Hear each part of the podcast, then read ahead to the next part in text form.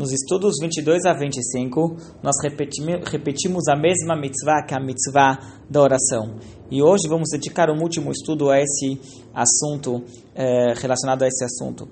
Eh, mencionamos no último estudo que os sacrifícios, eh, que as rezas que nós temos hoje são comparadas aos sacrifícios e oferendas que tinham no templo.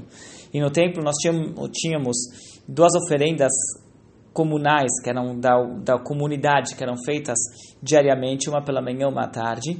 E correspondendo a isso, nós temos os sacrifícios da manhã e da tarde. A reza da noite é comparada à queima dos sacrifícios que era feita à noite. Muitas vezes não dava tempo para queimar todos os sacrifícios no altar durante o dia. Então a noite que seguia era para complementar o que ficou faltando do, durante o dia. E é, em comparação a isso, nós temos a reza da noite e a reza do Arvit.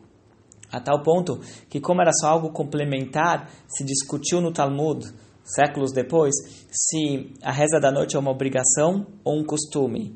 E como consequência dessa discussão, nós temos hoje que a, nós não fazemos a repetição da Amidá na reza da noite, justamente para diferenciá-la das outras duas, que é uma obrigação.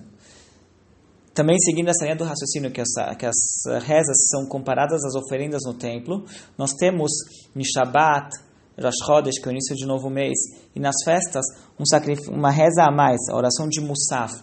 Musaf ela é correspondente a um acréscimo, a um sacrifício extra que era feito em comemoração a essas datas.